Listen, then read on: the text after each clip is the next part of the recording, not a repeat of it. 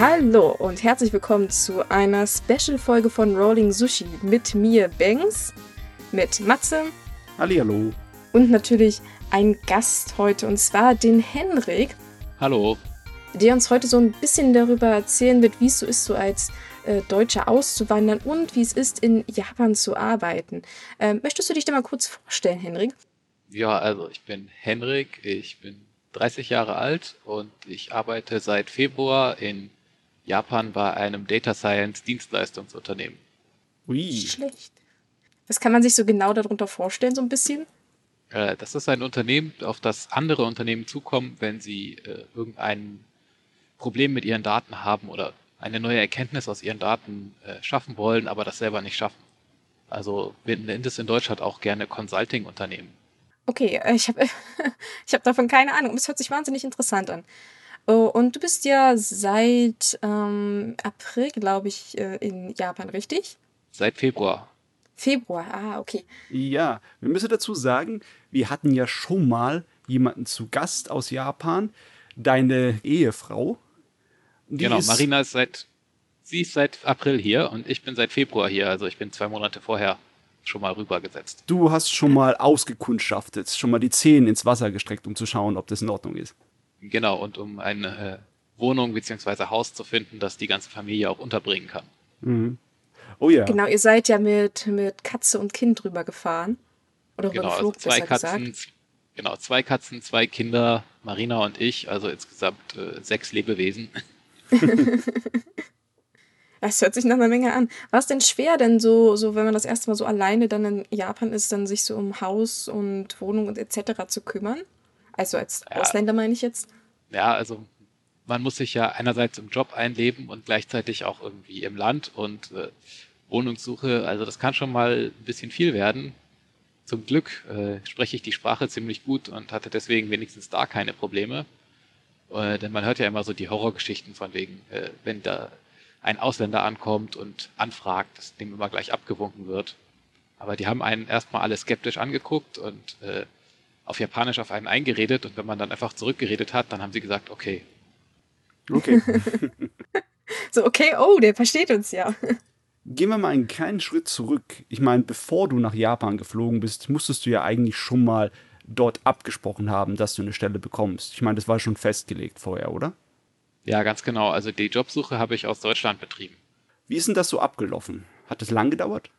Äh, ungefähr ein Jahr kann man sich das vorstellen. So circa ein Jahr bevor wir rüber sind, habe ich angefangen mit der Jobsuche. Das hat sich aus verschiedenen Gründen ergeben, aber äh, ich war halt mit meinem alten Job in Deutschland nicht so zufrieden und wir hatten überlegt, das erst überlegt, ob wir uns dann halt auch außerhalb Hamburgs umschauen und äh, dann kommt man halt so, okay, was heißt außerhalb Hamburgs? Berlin, ne, Deutschland oder gleich weltweit. Äh, und da wir schon immer eine Affinität zu Japan hatten, bin ich dann einfach mal ins Internet gegangen und habe auch auf japanischen äh, Portalen gesucht, was die so anbieten. Und äh, das ist natürlich immer nicht so einfach, weil vieles auf Japanisch, vieles auch auf Englisch. Und man kommt dann so über Umwege an Sachen, die sich teilweise diffus anhören und an irgendwelche Recruiting-Unternehmen. Also man muss sich erstmal so ein bisschen wie so ein Fisch ins Wasser stürzen und die ganzen Webseiten durchforsten.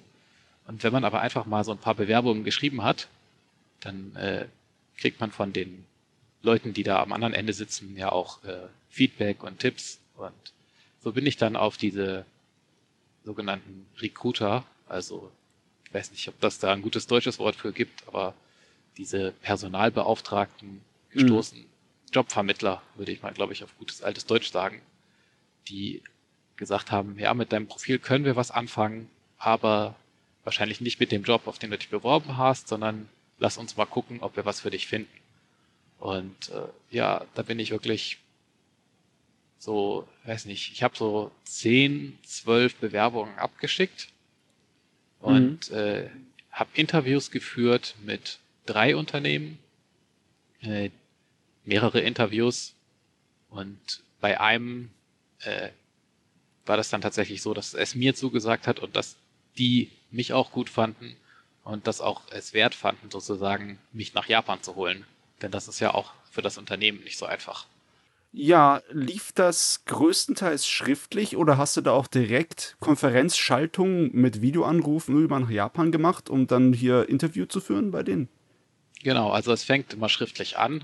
Da braucht man schon mal ein gutes äh, Resümee beziehungsweise einen Lebenslauf, der äh, all die Informationen enthält. Und meistens muss man keinen wirklichen Brief schreiben oder so, sondern man schickt ein kurzes informelles Anschreiben per E-Mail rüber und im Anhang den Lebenslauf. Und dann haben sich erstmal dieser Personalberater am anderen Ende, also der Personalvermittler, gemeldet und hat mit mir einen Skype-Call geführt und hat mir noch Tipps und Tricks gegeben, was man so beachten muss, wenn man dann in ein wirkliches, echtes Interview geht und hat dann mhm. meine Unterlagen an verschiedene japanische Unternehmen geschickt. Dann hat er mich immer darüber informiert, wie es so aussieht mit Rückmeldungen. Und wenn jemand von denen mich kennenlernen wollte, dann hat der Personalberater äh, nochmal ein kurzes Skype-Gespräch mit mir geführt, um mich auf das Interview vorzubereiten. Zum Beispiel, das ist jetzt äh, Line oder Rakuten und das ist so und so ein Unternehmen und das solltest du wissen. Und dann hat man, hat er ein, äh, sozusagen einen Termin mit denen direkt aufgesetzt, wo ich dann direkt mit denen gesprochen habe. Und das waren meistens so Gespräche von circa einer Stunde. Also man muss ah, sich ja erstmal okay. sozusagen. also, es hört sich ja gar nicht so kompliziert ich würde sagen, es hört sich ja gar nicht so kompliziert an, als man eigentlich erwarten würde. Ja, also ich glaube, das Komplizierte ist erstmal an die richtigen Stellen zu kommen und die richtigen Leute zu finden, die einem auch wirklich weiterhelfen. Ja, das ist ja können. eigentlich immer so bei Bewerbungen. genau, genau. Also wenn man einen guten äh, Vermittler hat, dann kümmert der sich auch schon um ziemlich viel. Und das ist wirklich vorteilhaft. Dafür muss man natürlich auch äh, selber sozusagen die Skills mitbringen, die für die Unternehmen interessant sind, damit der Ver äh, Vermittler dann auch von den Unternehmen gute Reaktionen kriegt. Und äh, das, ansonsten ist der Prozess nicht so kompliziert. Ne? Man redet über Skype miteinander und nach dem ersten Bewerbungsgespräch gibt es meist einen schriftlichen Test. Also bei mir im Data Science Bereich muss man dann halt irgendwas äh, programmieren und äh, Report schreiben, mhm. einreichen. Ähm, und die gucken sich das an. Wenn das gefällt, gibt es ein zweites Interview. Und beim zweiten Interview geht es dann halt schon um konkretere Sachen. Zum Beispiel, ja, würdest du, wie würdest du dir das denn vorstellen, wenn du bei uns hier anfangen würdest? Und äh, Gehaltsvorstellungen und sowas. Das kommt meistens erst im zweiten Gespräch. Im ersten Gespräch lernt man sich ein bisschen kennen. Und dann gibt es einen Test und im zweiten Gespräch geht es ins Eingemachte. Und dann gab es bei dem Unternehmen, wo ich jetzt bin, gab es dann tatsächlich noch ein drittes Gespräch, um die, äh, um es wirklich konkret Ui. zu machen. ist doch ein langer Weg. Ne? Ja, das kann man so sagen. Also bei dem einen Unternehmen, wo ich fast angefangen hätte, da äh, gab es das erste Gespräch, den Test, das zweite Gespräch und sollte eigentlich schon ein drittes Gespräch geben. Aber dann äh, habe ich erst mal zwei Wochen von denen nichts mehr gehört und dann hieß es irgendwann, ja, nee, wir haben jetzt doch äh, uns anders entschieden. Aber das kann einem halt immer mal so gehen. Ja, viel Mühe muss man sich da machen. Aber klar, man muss ja auch die äh, Voraussetzungen haben. Das haben wir ja schon mit deiner Ehefrau mal besprochen, dass äh, du da sozusagen für Japan, wie soll man das sagen, ähm, attraktiv warst als Arbeitnehmer, nicht wahr? Genau, also Japan im Spezifischen achtet sehr darauf, äh, dass sie halt qualifizierte Leute ins Land holen für Positionen, wo sie Leute brauchen. Also es gibt ja einerseits diese typischen Mangelberufe, die es in jedem Land gibt, so was weiß ich, zum Beispiel in der Pflege. Da ist es auch relativ leicht reinzukommen, mhm. natürlich mit den entsprechenden Sprachkenntnissen. Und alles, was IT ist, Programmieren, wenn man da ein bisschen Erfahrung mitbringt, kann man eigentlich immer einen Job finden. Und man stellt sich das unglaublich vor, kompliziert vor, aber Japan hat da spezielle Visa-Programme aufgelegt, dass man, wenn man hochqualifiziert ist, relativ gut an die Sachen rankommen kann. Naja, wenn man halt die Sprache spricht, nicht wahr? Ja, das ist das äh, wirklich äh, größte Ding an der Sache. Aber ich kenne auch Leute, die hierher gekommen sind, äh, ohne wirklich die Sprache zu sprechen. Und zum Beispiel bei den ganzen Papieren für das, äh, das Japan, also wir sagen immer Immigration Office, also bei in Deutschland ist das ja die Ausl Ausländerbehörde, mhm. äh, das entsprechende Pendant. Die ganzen Dokumente kann man auf Englisch einreichen meine ganzen Visa-Dokumente habe ich tatsächlich auch auf Englisch eingereicht. Einfach weil das mit dem Schreiben dann doch ein bisschen einfacher auf Englisch ist. Ja, klar. Und äh, mhm. wirklich der ganze offizielle, formelle Prozess lief größtenteils auf Englisch ab. Die, für die Bewerbungen habe ich dann natürlich hauptsächlich Japanisch gesprochen.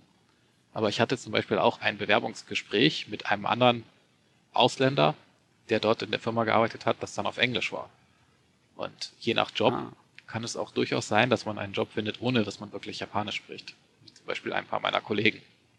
Ah ja, auf jeden Fall, ich bin sehr froh, dass du erwähnt hast, dass man da keinen Brief anschreiben hinschicken muss. Japanische Geschäftsbriefe, das ist eine köstliche Angelegenheit. Ja, also kann natürlich sein, dass es in anderen Branchen anders läuft, aber zumindest äh, alles, was IT ist, ist ja auch irgendwie halbwegs modern. Und äh, da muss man dann zum Beispiel auch nicht äh, auf ein bestimmtes Format achten, wenn man einen Lebenslauf schreibt. Ich weiß nicht, ob ihr das kennt, aber äh, in hm. Japan gibt es ja ein Standard-Lebenslaufformat. Ein Vordruck, der aussieht, als wäre aus den 90er Jahren. Äh, aber die allermeisten Japaner benutzen den auch. Aber jetzt gerade bei diesen Berufen, wo sie auch im Ausland rekrutieren, da sind die Firmen zum Glück schon so weit, dass sie auch äh, Lebensläufe annehmen, die nicht genau dieses japanische Standardformat äh, einhalten. Das ist wenigstens wobei, was. Ja, wobei ich so ein, so ein Standardformat hier mal persönlich besser finde. Ich, ich werde immer wahnsinnig, wenn ich Lebensläufe schreiben soll und jedes Unternehmen hat aber so andere Anforderungen. Deswegen finde ich so ein Standard eigentlich nicht so schlecht. Genau, also wenn man sich vorhat, in Japan zu bewerben, dann ist es natürlich hilfreich, wenn man die japanischen äh, Standards kennt und wenn man so einen Standard japanischen Lebenslauf auch vorweisen kann. Aber ich sage nur, es ist nicht immer unbedingt hundertprozentig notwendig. So, und dann nach langem Weg und viel äh, Austesten bist du dann nach Japan rübergekommen. Und du hattest ja schon Vorerfahrungen von der japanischen Kultur und Gesellschaft, weil du ja auch Interesse daran hattest, ne? Ähm, hat genau. sich trotzdem so ein bisschen bei dir die Augen geöffnet, als du dann angefangen hast zu arbeiten, oder war es so, oh ja, so wie ich erwartet hatte? Ja, also es gibt ja so ein paar Dinge, die äh, weiß man, äh, was weiß ich, vom Hören sagen, aber wenn man sie selbst erlebt, dann ist es halt doch was anderes. Zum Beispiel das mit den Überstunden. Also ich habe von meinem Chef gehört, dass das Unternehmen versucht darauf zu achten, dass man nicht äh, zu viele Überstunden machen muss. Das ist auch tatsächlich so, dass ich nicht so extrem viele Überstunden mache. Also letzten Monat hatte ich äh, vier Überstunden im ganzen Monat. Das ist okay.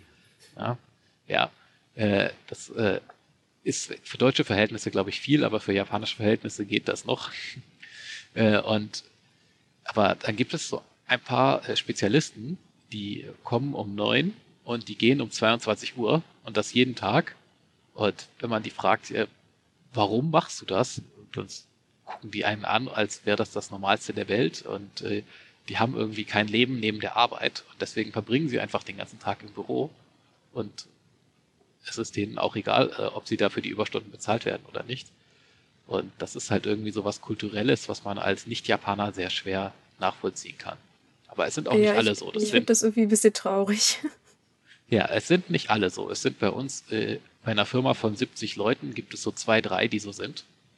Ja und die auch scheinbar gar nichts daran sehen. Und ich meine, wenn sie das machen wollen, dann hindert sie die Firma natürlich daran nicht. Ne? Es gibt jetzt in Japan nicht so ein Gesetz wie in Deutschland, dass man pro Tag nicht mehr als zehn Stunden arbeiten darf, es sei denn, es ist vorher angemeldet.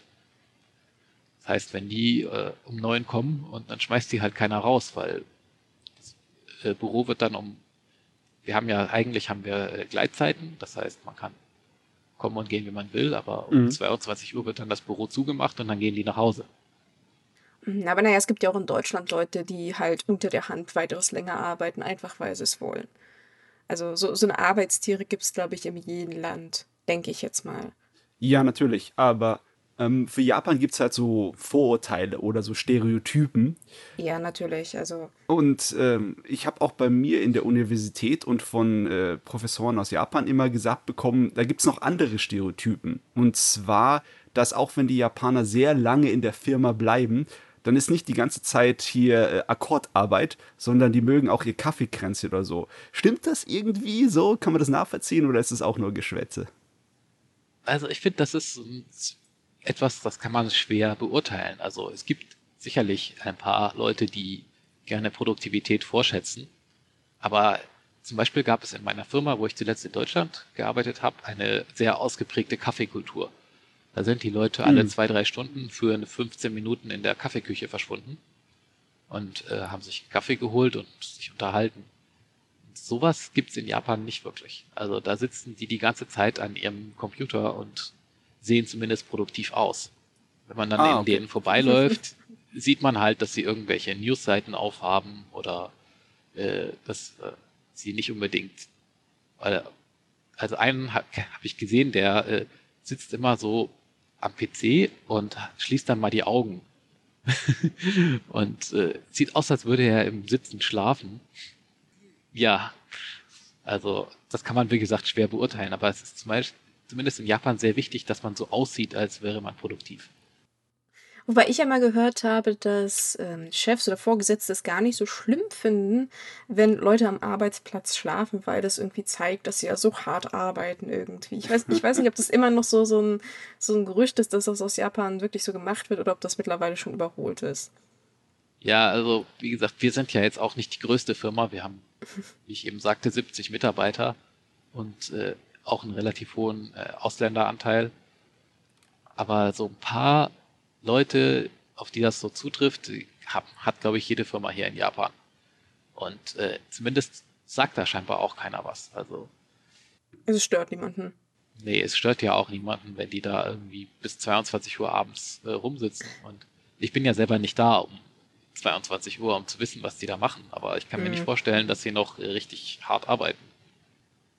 Ja, also einer hat mir mal erzählt, und das äh, kann man eigentlich gar nicht so laut sagen, aber der hat mir gesagt, ja, äh, wenn er weiß immer, wenn er dann so um 18 Uhr nach Hause geht, das kommt er gerade so nach Hause, dass seine Kinder dann ins Bett gebracht werden müssen. Und wenn sie ihn noch sehen, dann äh, wollen sie natürlich auch was von ihm haben. Und weil er das irgendwie äh, nervig findet, sagt er, dann arbeitet er noch zwei, drei Stunden und dann kommt er nach Hause und dann schlafen die Kinder. Oh, das ist irgendwie böse. Ja, also das ist natürlich sehr klischeehaft und das ist nur einer. Ich kann das jetzt nicht verallgemeinern, aber ja wenn ich, wenn ich sowas höre und wenn ich halt diese paar Spezialisten sehe, die wirklich jeden Abend bis spät in die Nacht in der Firma sitzen, dann hat, denkt man sich halt so seinen Teil. Mhm. Aber bei uns kann man zumindest nicht im Büro schlafen. Also, ich kenne da so, das kennt man ja auch so ein paar J-Dramas oder Animes, dass die Leute da dann wirklich mhm. im Schlafsack liegen und schlafen. Aber das geht bei uns nicht, weil das Büro wird um 22 Uhr abgeschlossen. Müssen die Leute gehen. Ja, hm. aber ähm, Vielleicht noch ein anderes äh, stereotypisches Ding über ähm, japanische Angestellte ist ja diese Trinkgelage, die man ja angeblich immer nach der Arbeit hat. Ist das bei euch denn auch so, dass ihr dann öfter mal nach der Arbeit dann weggeht und, weiß ich nicht, ein bisschen Spaß habt? Es muss ja nicht unbedingt sein, dass ihr gleich man sich einen hinter die Binde gibt, aber ist dieses Verhältnis, dass man nach der Arbeit noch mal was zusammen macht, äh, durchaus da oder geht man einfach nach Hause und sieht sich halt einfach am nächsten Tag wieder? Ja, also das ist natürlich äh, auch von Menschen zu Menschen unterschiedlich, aber es gibt da im Japanischen ein Wort für, das nennt sich Nyomunication. Äh, das ist zusammengesetzt aus dem Japan japanischen Wort für trinken, Nomu, und dem englischen Wort Communication. Äh, und das heißt, das ist so ein Konzept, dass man sich ja kennenlernt, wenn man zusammen einen trinken geht. Und das machen die auch sehr gerne. Also bei uns gibt's das ich glaube, unsere Firma ist dann noch relativ harmlos, aber es gibt das natürlich auch. Also wenn neue Leute anfangen, anfangen dann wird erstmal eine Willkommensfeier für die geschmissen. Und natürlich mhm. es Alkohol. äh, und äh, als wenn ein neues Projekt anfängt mit einem Kunden, dann äh, wird auch ein gemeinsamer Trinkabend organisiert für äh, Leute von unserer Firma und für Leute vom Kunden, um sich sozusagen kennenzulernen hochoffiziell auf Kosten der Firma einen trinken gehen. ja, und jetzt gibt's demnächst wieder die Jahresendfeier. Das wird wieder auch genauso ablaufen. Aber halt dann nur für uns. Und äh, es gibt irgendwie, ich habe hat mich mir das sagen lassen, ich habe es jetzt ja noch nicht selbst mitgekriegt, aber jeder Angestellte macht halt irgendwie so zwei, drei Jahresendfeiern durch, weil man auf weil man eine Firma, eine Feier von der, vom eigenen Unternehmen hat und dann noch ein oder zwei von Unternehmen, mit denen das eigene Unternehmen zusammenarbeitet. Ah ja, okay. Ja. Und dann vielleicht noch, wenn beide in der Familie arbeiten, noch die Feier vom äh, Ehemann oder Ehefrau, ne? Ja, also das kann auch sein, genau. Das mhm. ist wie die Weihnachtsfeier in Deutschland. Ja, da gibt es ja auch Leute, die zu zwei, drei, vier, fünf Weihnachtsfeiern gehen. Das sind halt hier die Jahresendfeiern, die, die noch bis in den Januar reingehen. ja. Ähm, und äh, also das Nomunication, das ist schon ein kulturelles Ding. Das ist ein bisschen stärker ausgeprägt, glaube ich, als in Deutschland. Das äh, sich gemeinsam betrinken. Die sind ja auch relativ schnell betrunken, die Japaner, also zumindest aus unserem Standpunkt gesehen. Äh, und die, bei denen ist das ist halt irgendwie, ist auch okay, ne, sich vor anderen Leuten zu betrinken und sich zum Ab und zu machen. Wie ist denn das dann bei dir äh, als Deutscher, wenn du ein bisschen mehr verträgst? Also ich habe gemerkt, bei den Studenten war ich sehr beliebt. Die haben mir dann immer wieder ein weiteres Bier hingestellt. Der muss ja. noch trinken, der ist noch nicht so weit. ja, also du bist noch nicht schon, lustig genug. Das ist schon so. Also ich bin jetzt ja persönlich nicht der größte Trinker, versuche mich immer ein bisschen zurückzuhalten. Aber wenn man nicht aufpasst, ne, dann, weil wenn man das Glas leer macht, wenn man das Glas leer macht, kriegt man sofort das nächste hingestellt. Das ist kulturell so bedingt. Das heißt, wenn du nicht mehr trinken willst, musst du irgendwie ein bisschen was im Glas lassen. So ein Drittel oder ein Viertel, damit ah, äh, Anstands um den anderen zu zeigen. Genau, den anderen zu zeigen, ich habe noch was. Ansonsten müssen sie dir kulturell bedingt gleich äh, für Nachschlag sorgen. Ah ja. Oh je, genau. wenn das mal jemand nicht weiß. ja, genau. Und du wirst aber als äh, als Europäer wirst du auch immer gleich von den Japanern als trinkfest angesehen. Das ist auch so ein Klischee. Das heißt, die werden auch versuchen, dich abzufüllen. Die sehen das so als Herausforderung an. Genau. Oh, oh je. Aber ja, man muss es einfach mit Humor nehmen. Wo wir dann beim Thema Europäer dann sind, ähm, wie ist es denn so mit den Kollegen? Die wissen ja wahrscheinlich, dass du Deutscher bist. Haben die denn so gewisse Vorurteile dir gegenüber oder sind die dann gleich auf dich zugekommen, so, oh toll, Deutscher? Weil es gibt ja immer so dieses Vorurteil, dass Japaner Deutsche wahnsinnig toll finden. Ja, und das ist auch tatsächlich so. Also ich habe das sehr oft erlebt, ob jetzt äh, während meines Jobs oder während meines äh, Work and Travels damals in Japan. Äh, also die Kollegen auch kommen auf einen zu und sprechen einen sofort auf deutsches Bier an. Das ist so irgendwie das Klischee Nummer eins. Sie sagen dann, äh, erzählen gerne, wenn sie mal in Deutschland waren, welches Bier sie getrunken haben. Äh, nur das irgendwie der, der Eisbrecher Nummer eins, wenn man einen Deutschen trifft. Deutsches Bier.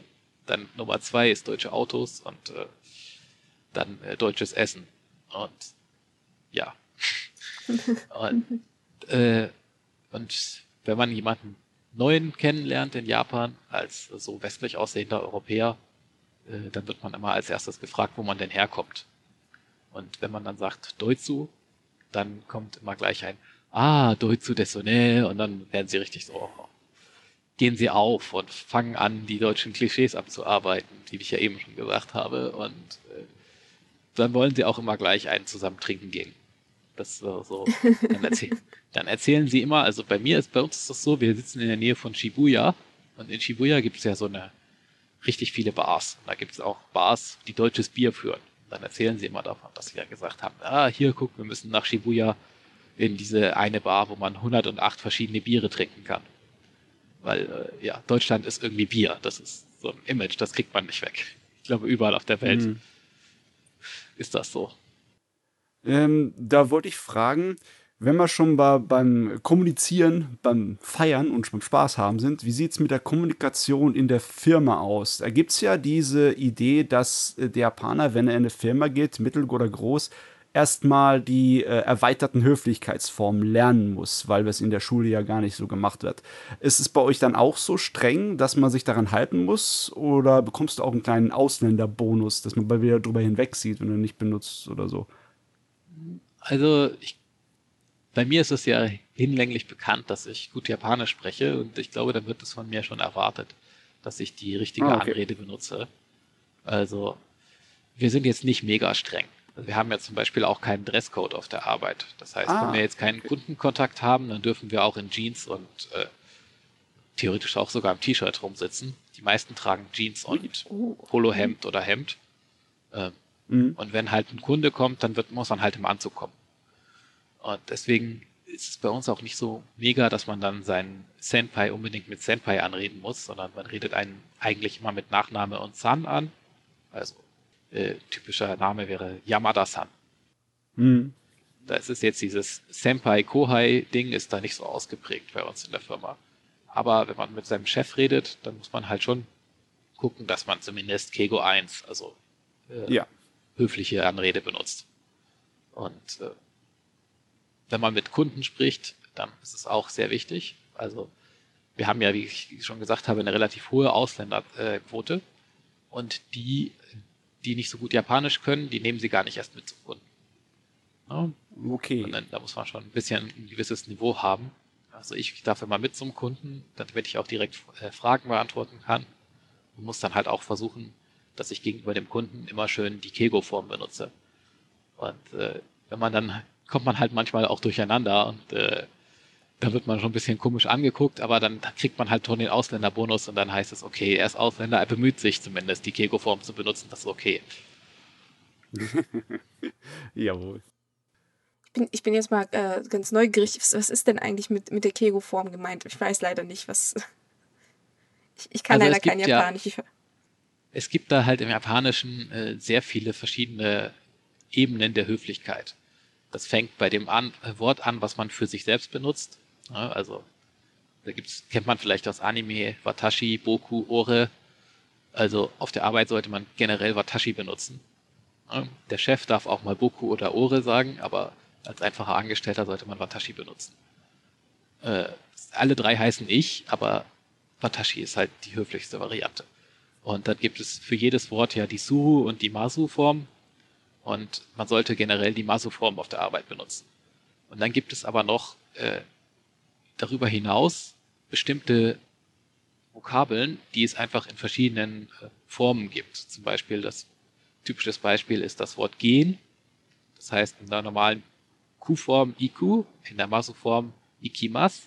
Aber es gibt auch die Kego-Form, das ist dann Mairimas. Das ist eigentlich eine andere Vokabel, aber wenn man dann halt auf der Arbeit Ikimas sagt, dann ist es halt nur Kego 1 und nicht Kego 2. Äh, das ist ein bisschen schwierig, das alles jetzt so schnell zu erklären. So, aber nö, es reicht. Also ich habe es ja jetzt äh, so in etwa begriffen. Es ist einfach nur, dass man äh, von herkömmlichen Wörtern einfach die höflichere Form benutzt, wenn ich es jetzt richtig verstanden habe. Genau, und wenn man, und für, wie gesagt, für bestimmte Wörter gibt es noch spezielle Vokabeln, die nur im Kontext von Kego benutzt werden. Ne?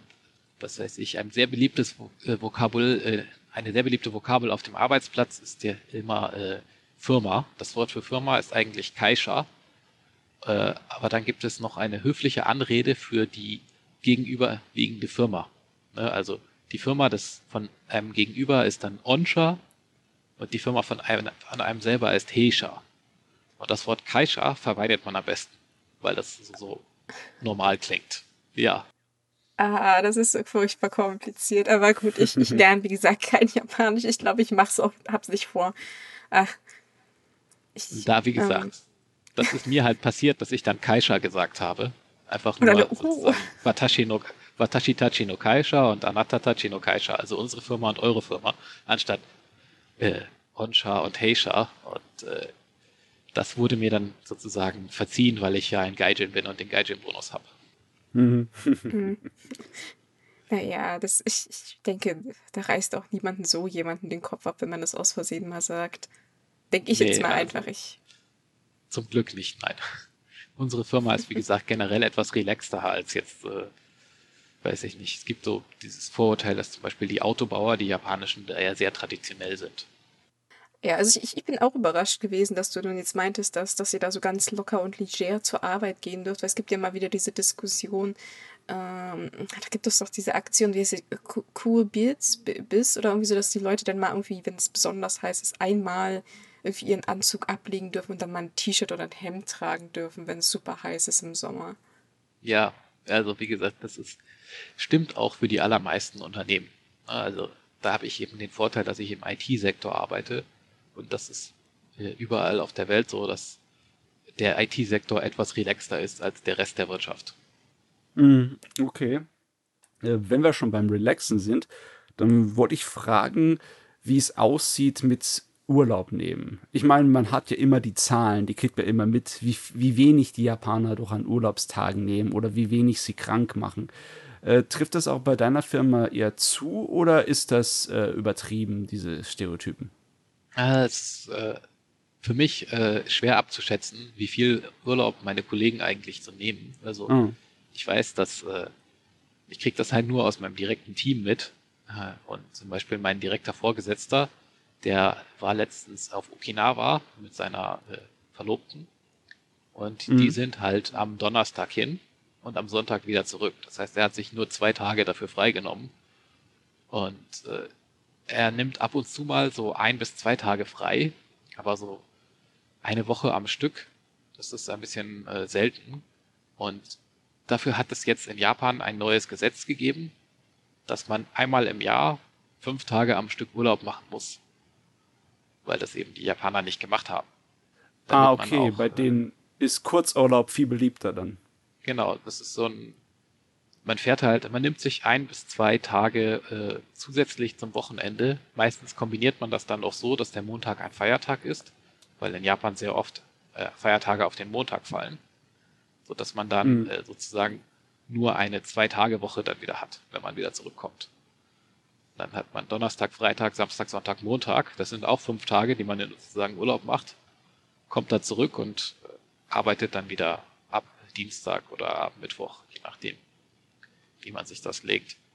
Und äh, die ganze Urlaubsindustrie ist auch darauf ausgelegt, dass die Leute eben diese drei, vier Tage irgendwo hinfahren. Ah, okay. Das, also, das äh, findet man dann die meisten Angebote für. Genau, die meisten Angebote findet man wirklich für zwischen einer und drei Übernachtungen.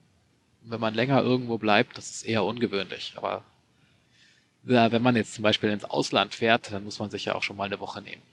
Ja, klar. Ne, also das kennt man äh, von japanischen Touristen, die nach Deutschland kommen, die bleiben meistens eine Woche. Wobei wir jetzt, wenn wir sagen, wir fahren nach Japan, dann würden wir schon versuchen, da mal mindestens zwei Wochen hinzukommen. Ja, ja. Genau. Und äh, wie ich habe, wir haben jetzt halt äh, zehn Urlaubstage für Leute, die neu anfangen in der Firma, plus einen mhm. Tag mehr für jedes Jahr, dass man da ist. Und äh, das hört sich ja als Deutscher schon sehr wenig an, wenn man das so von seinen mindestens 24, meistens eher 30 Urlaubstagen gewöhnt ist. Okay, ja, nee, so viel bin ich nicht gewöhnt, aber ja, wir haben schon mehr, ja. Ja, also ich kenne das, das, der Job, wo ich in Deutschland zuletzt gearbeitet habe, da hatte ich 30 Urlaubstage im Jahr. Und jetzt bin ich bei 11, äh, weil mir wurde im Juli einer mehr dazugegeben, weil die das immer im Juli machen, dass sie die Urlaubstage erhöhen. Aber mhm. egal. Äh, und es ist, fühlt sich weniger an, ne? aber dafür hat man im Japan dreimal im Jahr sowieso eine Woche frei. Ne? Also Neujahr hat man eine Woche frei, Obon hat man eine Woche frei und die Golden Week hat man eine Woche frei. Und äh, dann hat man in Japan halt mehr Feiertage als in Deutschland. Und wenn ein Feiertag auf den Samstag fällt, wird er auf den, äh, nicht auf den Samstag, wenn ein Feiertag auf den Sonntag fällt, wird er auf den Montag geschoben. So, dass man gar nicht so viel weniger Tage im Jahr frei hat. Die sind nur relativ fix dass dann ganz Japan immer die gleichen Tage frei hat, was natürlich die Preise in die Höhe Ja, das, das ist gut zu wissen, weil bei sowas, da kann einem die Statistik ein falsches Bild vermitteln. Wenn es dann heißt, ja, die Japaner tun nur durchschnittlich neun, acht, neun Tage im Jahr sich frei nehmen, im Vergleich zu 20 in Deutschland, dann, äh, ja, das äh, heißt dann nicht unbedingt, dass sie viel, viel mehr arbeiten, sondern dass sie einfach, ja, nee, das heißt nicht, dass sie viel, viel weniger frei haben. Ja. Genau, weil sie haben sowieso diese drei Wochen im Jahr mhm. frei ist halt äh, Urlaub für ganz Japan. Okay, bei Obern ist das so, dass es irgendwie, äh, da ist ein Feiertag plus drei Tage, die man frei kriegt. Und dann muss man sich den Freitag noch als Feiertag, äh, als freien Tag nehmen. Das macht aber mhm. 90 Prozent der Leute machen, nehmen dann den Freitag als, äh, in Anführungszeichen, großen Brückentag, um dann die ganze Woche frei zu haben. Ja, und dann, dieses Jahr gab es ja noch irgendwie ziemlich viele Sonderfeiertage, weil der neue Kaiser gekrönt wurde. Also yep. äh, deswegen, äh, dieses Jahr war sowieso ein bisschen speziell, glaube ich. Da bin ich mal geguckt, gespannt, wie das nächstes Jahr wird. Aber ich habe mich dieses Jahr jetzt nicht irgendwie zu wenig beurlaubt gefühlt. Okay. Ja. mal kurz überlegen, was es da so noch gibt, was ich gerne von dir wissen möchte aus der japanischen Arbeitswelt. Ich schätze mal, äh, du hast nicht, du hast ja gesagt, du hast nicht so viel äh, Durchblick, wie es bei ähm, anderen Firmen läuft. Aber ja. ihr habt ja schon bestimmte Partnerfirmen, mit denen ihr öfters ver, ver, verkehrt, oder? Ja, also wir sind ja wie gesagt ein Dienstleistungsunternehmen. Mhm. Das heißt, wir haben so einen Stammkundenstamm, äh, die, für die wir Projekte machen. Ich darf die Namen jetzt nicht nennen. Ja klar, logisch, logisch. Firmengeheimnis ist, aber es sind halt bestimmte Firmen, mit denen wir sehr viel zusammenarbeiten. Ja, ich meine, das sind ja dann Firmen, die nicht unbedingt im selben IT-Bereich sind und bei denen äh, läuft die Arbeitszeiten vielleicht dann ein bisschen anders. Ähm, musst du dann irgendwie so auf Abruf auch manchmal stehen? Nee, also da habe ich echt Glück. Wir sind ja jetzt nicht äh, zum Beispiel für die Server verantwortlich. Ich kenne das von jemandem, der für die Server verantwortlich ist. Der muss dann halt auch äh, manchmal am Sonntag springen, wenn da irgendwie der Server ausfällt. Aber wir sind ja sozusagen die Analysten und wir können eigentlich die Arbeit so machen, wie es uns passt. Und da haben wir großes Glück, dass wir eben nicht irgendwie Samstag, Sonntagsarbeit oder Samstagsarbeit machen müssen, sondern wir arbeiten ganz normal Montag bis Freitag, acht Stunden am Tag, manchmal auch neun oder zehn Stunden. Und äh, wir dürfen dann aber auch äh, an anderen Tagen früher gehen, um in der Woche dann auf 40 Stunden zu kommen. Und mhm. die meisten Leute, ja. die ich kenne, kommen im Monat auf äh, vier bis fünf Überstunden. Äh, also, das ist jetzt, sagen wir mal, immer noch nicht so wenig, aber es ist jetzt auch nicht mega viel. Also, das merkt man eigentlich auf den Tag verteilt gar nicht so. Wenn man jeden Tag äh, Viertelstunde bis halbe Stunde länger arbeitet, kommt man auch schon auf diese Zeit. Das stimmt auch wieder, ja. Das, das hört sich alles sehr schön normal und angenehm an. Äh, wie sieht's denn aus mit der Fahrt zur Arbeit? Ja, äh, wir sind natürlich hier ein bisschen außerhalb. Also Marina hat es, glaube ich, auch erzählt. Äh, wir wohnen eigentlich in einem Vorort von Tokio und ich muss erstmal den Bus nehmen, äh, um zur Bahnstation zu kommen und dann muss ich mit der Bahn fahren. Und äh, mein Büro ist, wie ich vorhin erzählt habe, in der Nähe von Shibuya, also sehr zentral in Tokio. Ich fahre also circa eine Stunde dahin. Mhm. Äh, und äh, die Bahnen sind natürlich brechend voll zu den Stoßzeiten. äh, aber das ist eigentlich jetzt nicht so schlimm. Also ich hatte auch, auch in Deutschland fast eine Stunde. In Deutschland war es ein bisschen weniger als eine Stunde, damals in Hamburg, wo wir auch ein bisschen abseits vom Schuss gewohnt haben. Also bin da sozusagen dran gewöhnt. Und äh, in Japan ist auch echt nicht unüblich, dass die Leute hier in den Vororten wohnen, weil hier die Mieten so viel günstiger sind als in Tokio selbst. Ah, okay. Naja, ist ja in Deutschland auch nicht anders. Ja. Genau. Ist es dann bei deinen Kollegen auch so, dass die meisten Pendler sind oder leben da mehr direkt in der Nähe von der Firma? Ja, also, es kommt sehr auf den äh, darauf an, ob man Familie hat oder nicht. Die Leute, die okay. Familie haben, die wohnen fast alle in den Vororten. Wohingegen ah, die Singles, okay. die nehmen sich halt eine Einzimmerwohnung irgendwo in der Nähe vom Büro und äh, können dann laufen. Ja, klar. Ja. Also, äh, um da drauf mal zurückzukommen, ich habe die ersten zwei Monate in einem Sharehouse gewohnt, so wie so ein bisschen wie so ein Studentenwohnheim. Mhm. Und das war halt dann auch eher in der Nähe der Arbeit schneller hinkommen konnte und habe dann aus diesem Sharehouse raus halt für uns äh, als Familie eine Wohnung bzw. ein Haus gesucht zur Miete. Und war das denn schwer, so, so als Ausländer eine, eine, große Wohnung zu finden, also ein großes Haus? Weil es gibt ja immer so diese Gerüchte, dass ausländische Bürger es relativ schwer haben, was zu finden, weil man halt immer sagt, oh nee, eigentlich wollen wir das ja lieber an Japaner vermieten und so weiter und so fort. War das denn schwer bei euch oder ging das? Also, ich glaube, für mich war das ein bisschen einfacher, weil ich halt sehr gut Japanisch spreche und weil ich halt auch äh, jetzt einen guten Job habe. Also, das erste, was sie halt immer wissen wollen, ist, äh, sprichst du Japanisch? Das zweite ist, wie viel verdienst du? Mhm. Und wenn mhm. die Antworten auf beide Fragen gefällt, dann hat man es, glaube ich, nicht viel schwerer als ein Japaner. Ne? Also, glaube, man wird mit Skepsis beäugt, weil die meisten Vermieter kein Englisch sprechen. Und wenn sie dann denken, sie können mit dir nicht kommunizieren, dann wollen sie dir die Wohnung auch nicht vermieten.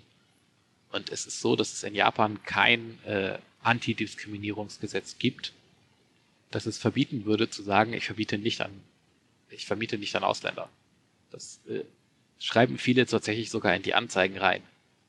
Äh, und das ist als Deutscher etwas befremdlich, weil wenn du in Deutschland sagen würdest, nee, diese Miet Wohnung vermiete ich nur an Deutsche, dann äh, wäre das, glaube ich, höchstgradig grenzwertig ja. und könnte dich leicht vor ein Gericht deswegen zerren. Ja. Aber in, Deutsch in Japan ist das einfach nicht gesetzlich geregelt und deswegen gibt es das auch. Und da muss man aber einfach über seinen Schatten springen und sich trotzdem auf die Wohnung bewerben und einfach sagen, ja, ich kann mit dir kommunizieren, Herr Vermieter, äh, wir machen das schon. Genau. Meistens geht man ja durch einen Vermittler, weil in Japan äh, gibt es sehr wenig Privat an, äh, private Anzeigen für Wohnungen, sondern die meisten laufen über irgendwelche Makler. Mhm. Da muss man halt äh, sozusagen den Makler, den lässt man erstmal den Makler anrufen, der ist ja meistens ein Japaner. Und dann ist schon mal die erste Hürde genommen, weil der Makler kann wahrscheinlich sehr gut Japanisch. Wenn man dann dem Vermieter wenigstens klar macht, ja, ich spreche zumindest ein bisschen Japanisch und bemühe mich, dass wir kommunizieren können. Und im Zweifelsfall hole ich mir jemanden dazu, der Japanisch kann. Dann ist die erste Hürde genommen. Ja. Weil die meisten Vermieter haben wirklich Angst, dass da dann irgendjemand wohnt, wo sie einfach überhaupt nicht mit dem reden können. Das ist verständlich. Das ist ja auch so ein bisschen wie dieses ähm, Gaijin-Sitzplatzproblem oder Phänomen, wie man das auch immer nennen möchte, dass man halt äh, in Zügen gerne mal so ein Platz neben Ausländern frei bleibt, einfach weil die Leute so ein bisschen die Angst davor haben, dass man auf sie auf Englisch anspricht und sie halt nicht antworten können. Viele denken auch mal, das ist ja. so ein rassistischer Hintergrund, aber es ist tatsächlich einfach nur, die haben in den meisten Fällen einfach nur Sorge, dass sie nicht kommunizieren können, was ihnen halt peinlich ist und deswegen stehen sie dann lieber. Ja, also das äh, habe ich auch schon gehört und so ein bisschen auch erlebt, aber das kommt ja wirklich nur dann zu tragen, wenn die Züge recht leer sind. Also wenn ich normalerweise zur Arbeit fahre, dann sind die Züge so voll, dass wenn neben mir ein Sitzplatz frei ist, dann bleibt da keine drei Sekunden frei. ne, also wenn jemand aufsteht und aussteigt, dann ist der Sitzplatz sofort wieder voll, wenn ich denn überhaupt das Glück habe, den Sitzplatz zu haben. Also das ist, fällt einem, glaube ich, am Anfang auch mehr auf, oder wenn man als Tourist ist, dann fällt einem das wahrscheinlich mehr auf, wenn man eher zu den Zeiten unterwegs ist, wo die Züge eher frei sind. Und hm. ich glaube, man sieht das den Leuten auch so ein bisschen an, ob sie Touristen sind oder ob sie hier wohnen. Ja, also die, die mit großen Augen in die Gegend starren, das sind wahrscheinlich eher Touristen. Und ich glaube, das, das ist auch so ein Blick. bisschen. Und äh, da sind die Japaner echt ein bisschen äh, manchmal eingeschüchtert von den Touristen, glaube ich. Weil sie halt denken, oh, der fragt mich bestimmt gleich was auf Englisch. Da gehe ich lieber auf die andere Seite von der Straße. Nein, äh, ja, nein ist ja nicht böse gemeint, glaube ich. Das ist wirklich so ein Verständigungsproblem. Weil sehr viele Japaner, denen ist es peinlich, Englisch zu sprechen. Die können es ein bisschen lesen, die können es eigentlich auch ein bisschen verstehen, aber die denken, oh, der kann bestimmt super Englisch und wenn ich mal irgendwie hier so zwei, drei Worte rauswürge, dann merkt er, dass ich voll schlecht Englisch spreche. Oh nein. Ja, ja, ich finde das immer so süß, dass das denen so peinlich ist, wobei ich mir immer denke, durch Sprechen lernt man ja auch dazu. Man soll es ruhig probieren. Aber gut, das ist ja etwas, das muss bei denen so im Kopf, bei den Umdenken und so weiter. Also, aber gut. Ähm. Ja, genau. Was ich noch kurz äh, ausholen wollte, ich habe ja in dem Sharehouse da gewohnt und äh, da waren außer mir nur Japaner. Also es gibt ja so Sharehouses, äh, die nur für Ausländer sind oder wo 90 Prozent Ausländer wohnen. Aber ich habe mir extra eins gesucht, wo die Webseite auf Japanisch war, um ein bisschen in Kontakt mit den Japanern zu kommen und mir ein paar Tipps einzuholen, wie man am besten Wohnungen findet. Und äh, mein Vermieter war dann gleichzeitig auch Immobilienmakler und hat mir gleich äh, ein paar Sachen äh, empfohlen. Aber was ich da rausgefunden habe, ist, die, auch die Japaner, die da gewohnt haben, die waren erstmal so ein bisschen skeptisch. Hier in das Sharehouse, da zieht ein Ausländer ein, und ein, was machen wir denn mit dem? Aber wenn man auf die Leute einfach zugeht und sie freundlich anlächelt und versucht mit ihnen zu kommunizieren, selbst wenn es nicht immer gelingt, ne, dann merken die auch, okay, das ist jemand, ganz normaler Mensch, wie wir eigentlich auch, nur dass er halt nicht Japaner ist. Dann tauen sie auch auf. Ne? Aus der Zeit im Sharehouse habe ich halt auch ein bisschen Einblicke bekommen in die Arbeitswelt von mhm. den Leuten, die da gewohnt haben. Und die meisten hatten ganz normale Montag- bis Freitagsjobs und waren dann so zwischen 19 und 20 Uhr zu Hause. bis auf den einen, der in der Marketingagentur gearbeitet hat, der meistens erst mit der letzten Zug nach Hause kam, also so um Mitternacht, weil gerade die Busy Season war, wie er sagte. Äh, die müssen dann ah, irgendwie ja. die Kataloge fertig machen und dann arbeiten sie bis Mitternacht. Dann hat er gemeint, aber dann, wenn Off-Season ist, dann arbeiten sie teilweise nur äh, sechs Stunden am Tag. Ja, also manchmal hat man diese Klischees, dass in Japan sie sich alle tot arbeiten. Und ich denke, das bestimmt in manchen Branchen und das stimmt für manche Leute. Aber die Gesellschaft an sich ist eigentlich gar nicht so anders als unsere.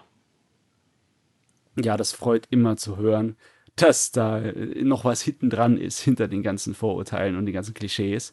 Besonders freut mich dann, dass äh, man auch bei den Sachen, wo da steht, nicht für Ausländer, trotzdem durchkommen kann, indem man einfach nur ein bisschen hartnäckig ist und ein bisschen sich Mühe gibt, da durchzukommen, durch die harte Schale. Äh, so ein bisschen harte Schale, weicher Kernsituation, nicht wahr? Genau, also die nicht für Ausländer Anzeigen habe ich auch gesehen. Und meine Maklerin damals, mit der ich zusammengearbeitet habe, hat mir empfohlen, einfach trotzdem anrufen, trotzdem melden und dann einfach sagen, ja, ich kann Japanisch und ja, wir machen das schon. Und äh, gerade in den Vororten, hier etwas weiter außerhalb, da ist es nicht so wie in der Stadt, dass die Vermieter sich das sozusagen aussuchen können, wenn sie jetzt nehmen, sondern da kommen halt auch eher weniger Bewerber auf ein Haus. Und äh, dann sind die auch eher gewillt, einem eine Chance zu geben. Ich glaube, viele Vermieter machen es sich einfach einfach, gerade in Tokio, wo sie immer einen japanischen Mieter finden und sich gar nicht mit den Ausländern beschäftigen müssen. Das ist ein bisschen schade auch. Kommt halt da eben auch zum Tragen, dass das gesetzlich erlaubt ist, nach äh, Nationalität zu vermieten. Ähm, ja, mich würde ja noch so interessieren, jetzt äh, ganz stumpf sind ich persönlich gefragt, was war denn so das, das größte Problem, das du eigentlich so hattest? Also wo, wo du sehr überrascht warst, dass du da so ein bisschen Schwierigkeiten hast und vielleicht auch so äh, gewisse Anfeindungen oder Unfreundlichkeiten erlebt hast. Also jetzt ganz direkt auch so im Alltag, meine ich. Ja, ich kann da mal ein bisschen weiter ausholen. Äh, Nur zu. Ich, wir, sind jetzt, wir sind jetzt noch nicht so weit drauf eingegangen, aber das erste Mal war ich in Japan vor zehn Jahren mit einem äh, Work-and-Travel-Visum. Und da war das ja alles für mich noch sehr frisch. Da konnte ich auch noch nicht so gut Japanisch. Und da ist es mir vor allem von den älteren Leuten aufgefallen, dass sie sehr skeptisch waren gegenüber einem äh, Nicht-Japaner oder vor allem einem, auch einem Nicht-Asiaten. Denn ich habe damals in so einem Hotel gearbeitet als äh, Servicekraft uh. im Restaurantbereich. Und die älteren Leute haben sich geweigert, bei mir ihre Getränke zu bestellen. Ne? Weil man musste halt Getränkebestellungen aufnehmen. Und nicht alle, aber viele von den älteren Leuten, wenn ich gekommen bin und äh, wenn die halt sozusagen nach einem äh, Angestellten verlangt haben und eine Getränkebestellung aufgeben wollten und ich gekommen bin, dann haben sie mich gleich sozusagen weggewinkt und haben gesagt, hol einen Japaner. Äh, ohne mit mir überhaupt zu reden und ohne überhaupt zu gucken, ob ich denn Japanisch sprechen kann. Ne? Und äh, das sitzt bei denen vielleicht auch einfach drin. Vielleicht wollen sie sich, äh, haben sie Angst, dass sie jetzt nicht mit mir kommunizieren können oder woher das kommt, kann ich nicht genau sagen. Äh, ja, naja, äh, und dann war es aber, wenn ich dann aber, zum, wenn dann aber zum Beispiel meine koreanische Kollegin gekommen ist oder meine chinesische Kollegin, den sieht man das ja nicht so auf den ersten Blick an, dass sie jetzt nicht Japaner sind. Bei denen haben sie die Bestellungen aufgegeben. Aber bei uns Europäern äh, nicht. Also, wo man auf den ersten Blick gesehen hat, der ist kein Japaner, da, mit denen haben sie versucht, erst gar nicht zu reden. Und das ist mir aber wirklich nur bei älteren Leuten passiert. Die jüngeren Leute waren eher umgekehrt, die fanden es eher spannend, ja, äh, wenn einer äh, in dem Onsen-Hotel arbeitet, der kein Japaner mhm. ist. Ja, und genau, und um nochmal auf dieses äh, zurückzukommen, wo ich Schwierigkeiten hatte, als ich damals auf meinem Work-and-Travel-Visa hier war, hatte ich wirklich große Schwierigkeiten, einen Job zu finden. Also ich habe mir das viel einfacher vorgestellt, als es in der Realität war. Ich bin damals nämlich nur mit genug Geld für einen Monat Miete hier angereist äh, und habe gedacht, ich verdiene mir den Rest hinzu. Äh, musste dann aber doch noch mal was aus Deutschland nachholen, weil es doch länger gedauert hat, einen Job zu finden. Also vom Danke an meine Eltern da nochmal. äh, um, weil ich habe halt gedacht, ja, okay, ich kann so ein paar Worte gebrochenes Japanisch, ich kann doch einfach in den nächsten äh, Convenience Store gehen. Ich habe gehört, die suchen immer Leute. Aber dann kam immer nur das Musukashi, das so, nee, was wörtlich übersetzt heißt, das ist schwierig. Ja? Und das mm. ist so ein mhm. kulturelles Ding, dass wenn die Japaner sagen, es ist schwierig, heißt das eigentlich so viel wie, nein, das wird nichts. Aber man als Deutscher denkt, okay, es ist schwierig, was muss ich machen, um es zu tun? Ne? Und habe dann versucht, mit den äh, Leuten da vom Convenience Store äh, zu reden. Und die haben mir vielleicht eine Telefonnummer gegeben, wo man anrufen kann, aber da hieß es dann wieder Musakashi desu ne? ne? Und äh, da habe ich dann Glück gehabt, dass ich über so eine Organisation den Job in dem Onsen-Hotel gekriegt habe, wo es damals hieß, du musst kein Japanisch sprechen. Äh, ja, und damals, also ich glaube, das ist eine Situation, jetzt habe ich zehn Jahre sozusagen Erfahrung. ich meine, ich war natürlich die zehn Jahre dazwischen in Deutschland. Aber wenn man wirklich ganz frisch in Japan ist und die Sprache nicht so wirklich spricht, dann muss man erstmal den Ton finden, wie man mit den Leuten überhaupt kommunizieren kann.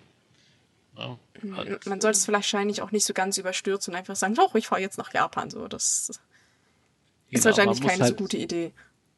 Ja, also ich bin mit meinem Work-and-Travel-Visum damals da angekommen, ohne dass ich jemals zuvor in dem Land war. Ne? Also ohne dass ich mal vorher Urlaub da gemacht habe. Und das hat es wahrscheinlich ein bisschen erschwert, ne? dass man die kulturelle Ding noch nicht so drauf hatte. Ja, und äh, wenn man halt eben, wenn man dann einen Job gefunden hat, dann denkt man, jetzt läuft alles glatt. Und dann vor allem stand in der Jobbeschreibung ja No Japanese required, ne, war eine englische Jobbeschreibung. Dann bin ich da angekommen und von den Kollegen konnte keiner Englisch. Nur der Chef konnte Englisch. Ach je. Ja, das war natürlich im ersten Moment dann also ein kleiner Schock. Ne? Von wegen, oh Gott, wie soll ich mich mit denen verständlich machen? Aber man hat Hände, man hat Füße und man will ja Japanisch lernen. Also irgendwie wird das schon. Mhm. Ja, aber man sagt ja meistens, wenn man in so, ein, so einer Notsituation ist, also wenn man irgendwie sich verständigen muss und die Sprache aber nicht kann, dass man auf den Weg eigentlich immer am besten lernt, weil man ja gezwungen ist, es zu lernen. nicht zu empfehlen. Ja, also soll es eigentlich meistens am schnellsten gehen, ist wahrscheinlich dann ein bisschen ungemütlich für einen persönlich, weil das ja auch stressig ist, denke ich mal. Aber naja, gut, so kann man es natürlich auch machen. Genau, also ich, wie gesagt, ne, wie gesagt, ich war da in diesem Onsen-Hotel und zwei, drei Worte gebrochenes Japanisch und äh, dann wird von einem erwartet, dass man den Tisch richtig deckt und dass man eine Getränkebestellung aufnehmen kann.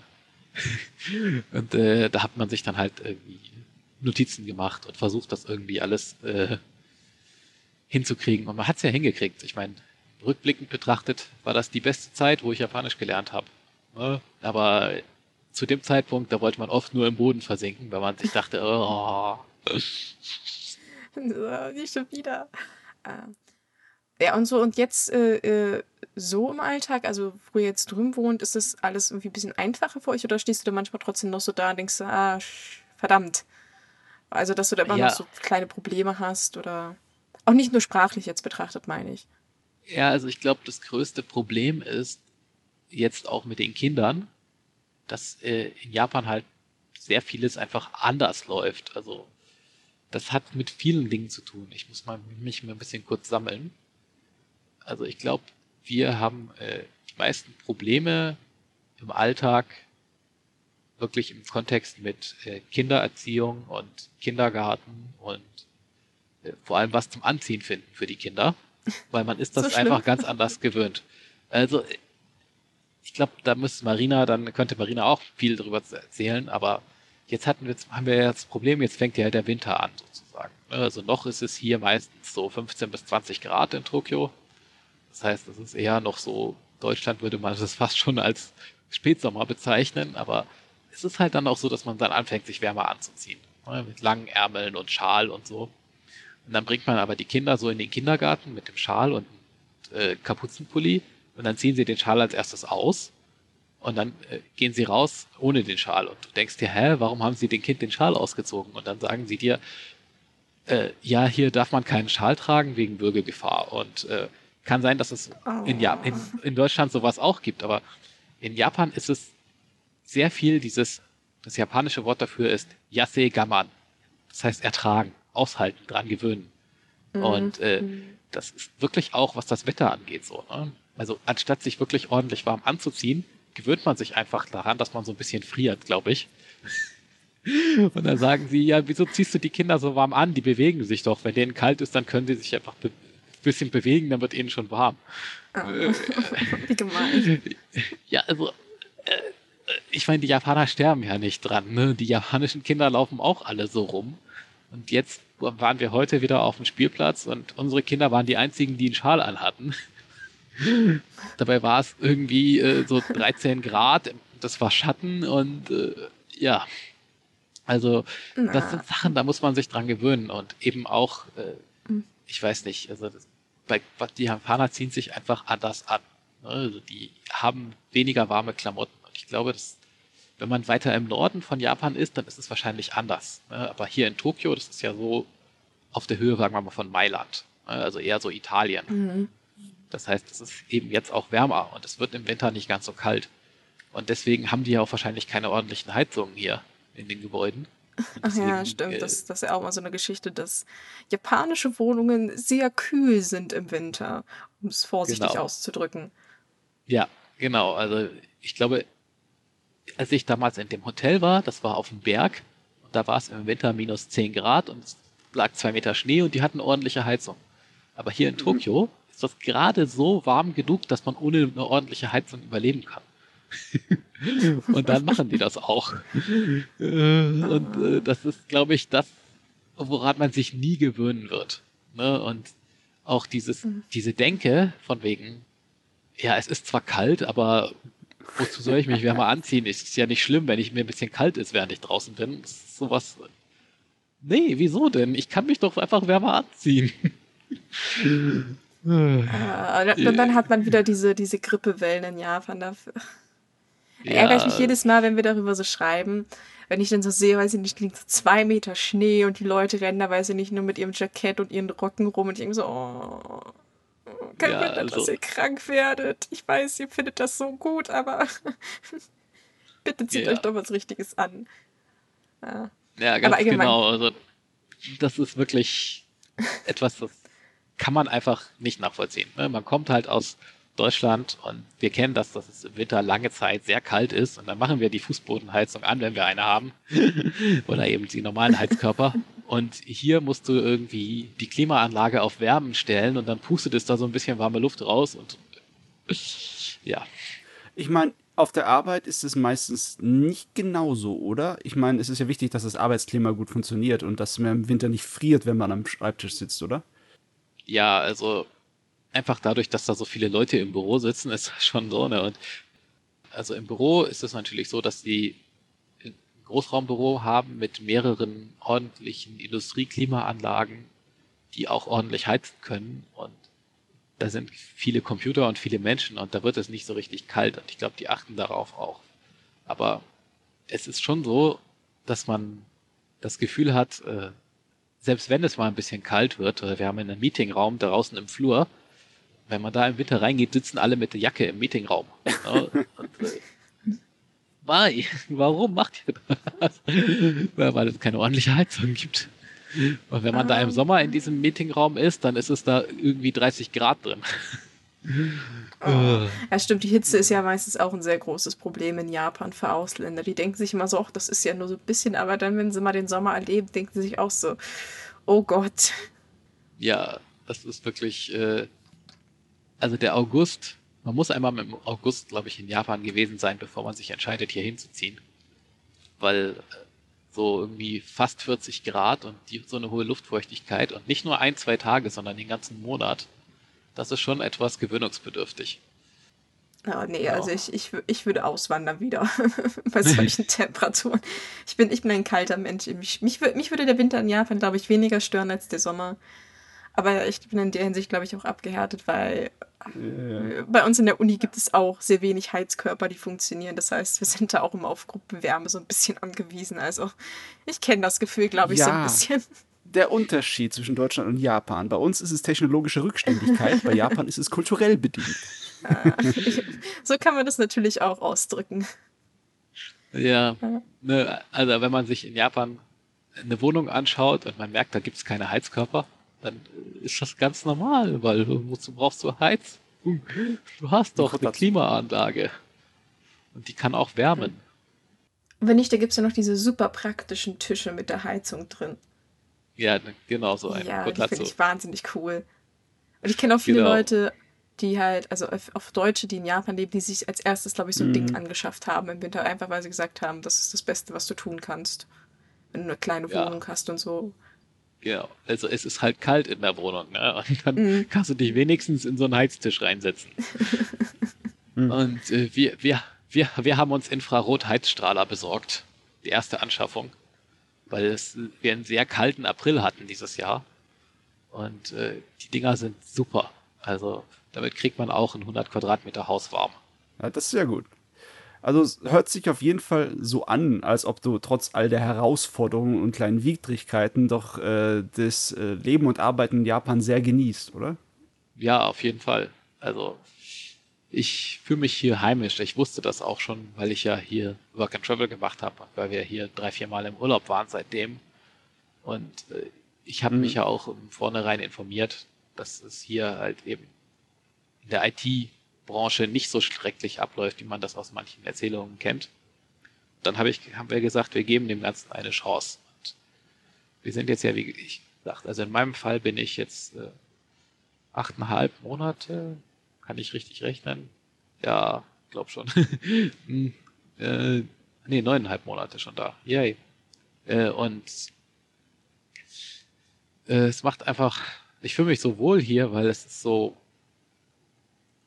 es ist so convenient. Also es ist wirklich immer alles auf und immer alles in der Nähe. Und wir haben ein schönes Haus, das zwar ein bisschen kalt wird im Winter, aber wir richten uns uns ein und äh, es ist. Jo. ich kann, ich glaube, es ist einfach ein Lebensgefühl, ne? wenn man sich, man muss halt den Ort finden, wo man sich wohlfühlt. Und wenn das im Japan ist, dann ist es in Japan. Und man kann halt mit den Widrigkeiten irgendwie umgehen. Ja. Und natürlich, es ist wirklich so, dass jede Sache, die man in Deutschland vielleicht in fünf Minuten meistern würde, da muss man erstmal sich einen Tag hinsetzen und recherchieren, wie läuft das in Japan. Jetzt, wenn, wenn es selbst, wenn es nur um so eine Frage geht, ja, äh, meine Medikamente, die ich aus Deutschland mitgebracht habe, sind alle, wo kriege ich jetzt hier Ibuprofen her? es hört sich banal an, aber man muss es ja erstmal rausfinden. Ja, natürlich. Das sind, glaube ich, auch so die schwierigsten Fragen. Auch ärztetechnisch ist es ja nicht ganz so einfach in Japan manchmal, weil die haben ja auch eine ganz andere Mentalität, wie sie mit Patienten umgehen und allgemein so ein bisschen. Kann ich mir vorstellen, dass man da immer erst ein bisschen googeln muss, bevor man sich wohin traut. Genau, und wir rufen immer erstmal an in der Arztpraxis und fragen, spricht der Arzt Englisch? Wenn schon nicht die Sprechstundenhilfe, dann wenigstens der Arzt, weil auf Englisch kann man sich wenigstens ein bisschen besser verständlich machen als auf Japanisch. Mhm. Also gerade bei medizinischen Begriffen.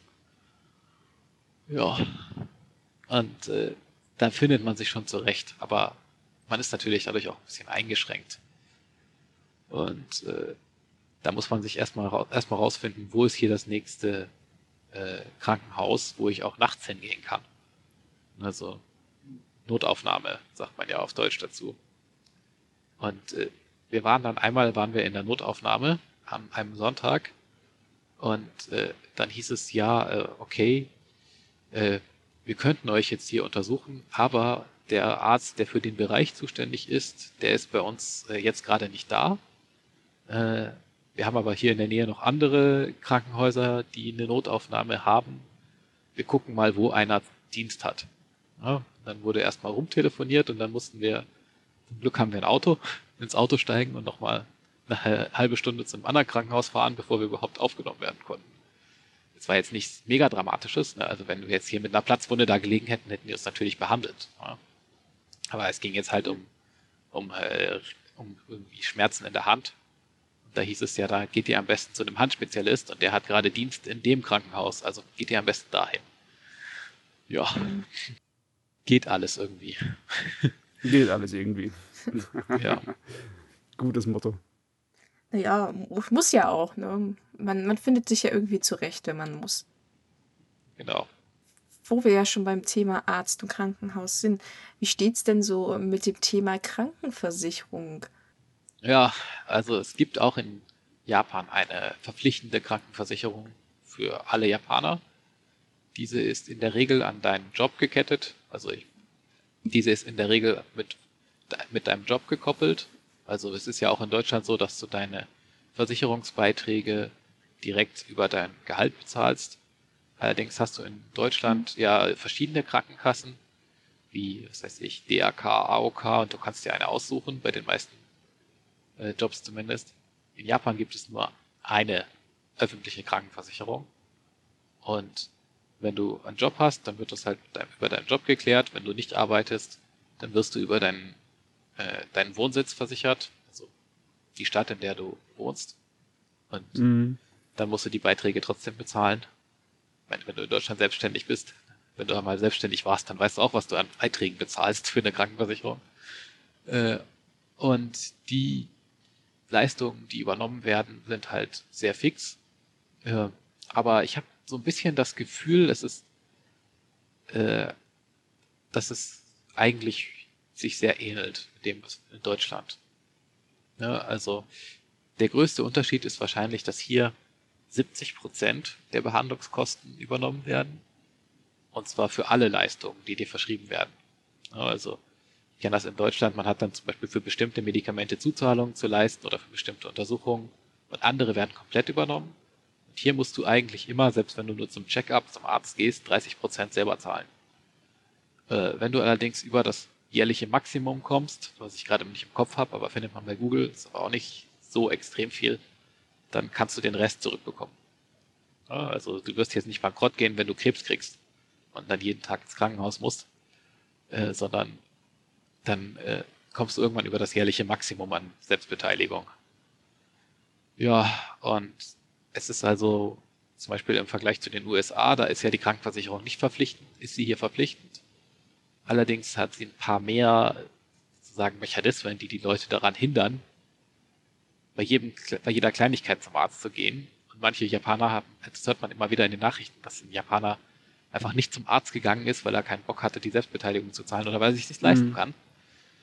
Dann kann man das, dann äh, ist das natürlich sehr schade. Aber eigentlich kann man immer einen Mittel und einen Weg finden.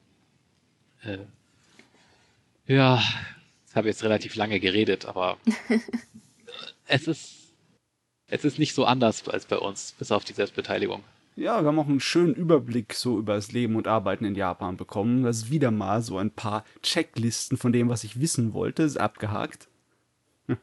kann ich dem nur zustimmen. Ich bin ja mal hier unser kleines Dummchen. Ich habe ja von japanischem Leben überhaupt keine Ahnung, weil ich war noch nicht da und ich spreche die Sprache auch nicht. Aber es war wirklich sehr interessant, vor allem auch so mit dem, äh, in Hinsicht auf so ein paar Vorurteile und Stereotypen halt so drüber zu sprechen. Weil davon gibt es ja wahnsinnig viele in Bezug auf Japan. Ja, auf jeden Fall. Und äh, ich bin immer froh, wenn sich Leute dafür interessieren, was man zu sagen hat. Ne? Möchtest du dann vielleicht noch so abschließend was für die Hörer so zusammenfassend sagen zum Thema Arbeiten in Japan? So was ja, allgemeines also, Abschließendes. Also ich glaube, das meiste, was ich sagen kann, ist, man muss dafür keine Angst haben, weil es ist nicht so anders als in Deutschland. Es gibt natürlich gewisse kulturelle Unterschiede und man sollte sehr darauf achten, wo man arbeitet. Also man hört immer die Gerüchte von bestimmten Firmen, Firmen, wo es wirklich äh, sehr schlimm zugehen soll. Aber wenn man sich vorher grundlegend informiert, wenn man weiß, was man will, dann muss man eigentlich keine Angst davor haben. Und wenn man qualifiziert genug ist, dann ist es sogar überraschend einfach, da Anschluss zu finden. Und äh, das Leben in Japan hat natürlich seine Vor- und Nachteile. Aber wenn man ein paar Mal im Urlaub war, wenn man das Land kennt, wenn man sich für die Sprache interessiert, dann kann man sich hier, glaube ich, wohlfühlen. Und es gibt auch eine überraschend große Gemeinde an Deutschen in Japan, gerade in Yokohama. Aber dazu vielleicht nächstes Mal mehr. Jawohl. Ja, deine Frau hat uns da schon zu etwas so ein bisschen verraten. Ja, also egal wo man hingeht, die Deutschen sind schon da. Bei meiner Firma bin ich jetzt der Einzige. Aber hier, selbst hier, in, wenn man in der Bahn, in Tokio in der Bahn fährt, äh, ab und zu mal kommt jemand rein und, und, und man hört, wie er sich auf Deutsch mit jemand anderem unterhält. Und man muss nur in sich gedreht schmunzeln, weil man weiß, die Deutschen sind überall. Ja, gut zu wissen. Und ja anscheinend auch willkommen. ja. Ja. Ja gut, dann sind wir soweit durch, denke ich. Und äh, oder hast du noch Fragen? Matze? Nein, ich bin völlig glücklich. völlig glücklich, ne? Das ist doch wunderbar. Na gut, dann ähm, machen wir, denke ich, Schluss und äh, erstmal danke fürs Kommen auf jeden Fall, Henrike, und äh, für das viele Fragen beantworten. Wir haben dich ja jetzt ganz schön gelöchert. Ja, auf jeden Fall. Und vielen Dank, dass ihr mich eingeladen habt. Mir auf jeden Fall Spaß Ah. gemacht. ah, das ist schön zu hören. Na gut, dann äh, verabschieden wir uns, sagen wir Tschüss und äh, vielleicht jetzt bis zum nächsten Mal. Man weiß ja nie. Ja, mal weiß. Dann Tschüss. Ciao. Tschüss.